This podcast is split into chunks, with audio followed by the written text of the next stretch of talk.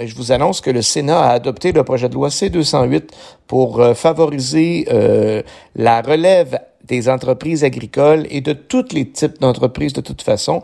Donc, c'est l'avenir de toutes les PME du Québec qui a été assuré. Euh, on a rétabli l'équité fiscale pour ces entreprises-là et ça, je pense que c'est un gain vraiment important.